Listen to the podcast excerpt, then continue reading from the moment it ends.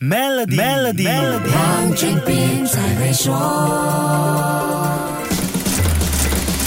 你好，我是黄俊斌。无论是在线上还是线下，流量都是找到目标客户和受众群的基本条件。人多才有商机嘛。在虚拟的网络世界，社交平台就是其中一个人多的地方。现在很多商家都积极经营自己的社交平台，以内容为产品的媒体机构也不例外，希望通过社交媒体来扩大本身的影响力。最近，美国知名科技记者，也是独立数字新闻机构 Platformer 的创始人 Casey Newton 做了一个令人意外的决定，就是跟两大。网络平台、社交媒体 X 平台和博客平台 Substack 切割。身为一名资深的科技记者，又是初创公司的创始人，难道他不知道这个决定需要付出代价吗？他当然知道这个决定需要承担的风险和商业后果，只不过他想让自己跟团队都能过得心安理得。Newton 告诉媒体，做这个决定的其中一个原因，竟然是我们晚上睡得着吗？他是跟团队的执行编辑 Zoe Schiffer 讨论之后才做出这个决定的。为什么退出？是因为这两个线上平台一直拒绝进行基本的内容审核，允许仇恨和其他形式的恶毒内容传播。他说，Elon Musk 在他控制的 X 平台公开跟记者对着干，Substack